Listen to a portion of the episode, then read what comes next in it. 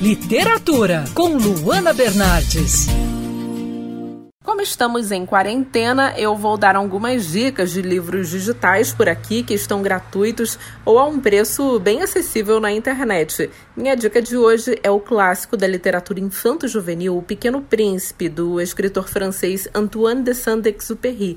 Se você ainda não leu, aproveite o tempo livre para se deliciar no mundo do Pequeno Príncipe.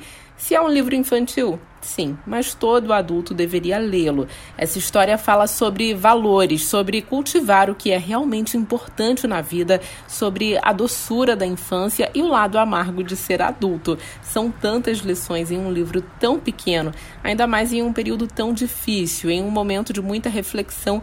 Essa é uma leitura indispensável. O que acontece na história? Um piloto faz um pouso de emergência no deserto do Saara após uma pane em seu avião. Enquanto tenta consertar a máquina, surge ao seu lado o pequeno príncipe, que pede que ele lhe desenhe um carneiro. A partir daí, você, leitor, se depara com um diálogo que questiona a criatividade e a imaginação dos adultos. E ao longo da história, além de desenhos lindos, você vai encontrar frases sábias com diferentes críticas à atual sociedade. Eu sou a Luana Bernardes e você pode acompanhar mais da coluna de literatura, seção do site bandnewsfmrio.com.br clicando em colunistas. Você também pode acompanhar as minhas leituras pelo Instagram Bernardes Luana, Luana com dois N's.